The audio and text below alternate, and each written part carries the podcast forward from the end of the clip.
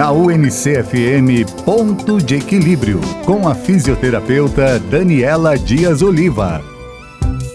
Olá, pessoal, boa tarde. Estamos de volta ao ponto de equilíbrio. E você, como é que tem se sentido em relação ao teu equilíbrio? Ontem nós falamos sobre labirintite e ela realmente pode estar presente na sua vida. Porém, às vezes você pode ter um desequilíbrio e uma sensação de cabeça tonta e achar que isso é labirintite, mas nem sempre é. Às vezes só está faltando estimular o seu labirinto. Hoje eu vou passar uma dica que você pode ir fazendo em casa para que você se sinta mais equilibrado. Um dos exercícios que eu costumo passar na clínica é a pessoa se posicionar no canto da parede, tendo bem no cantinho as duas paredes, se posicionar de costas para ela e marchar no lugar. Então essa pessoa vai fazer o exercício do marcha soldado. Lembram quando a gente fazia na infância, né, que levanta uma perna, depois levanta outra, depois levanta outra. E esse exercício pode te ajudar a ter mais equilíbrio no dia a dia.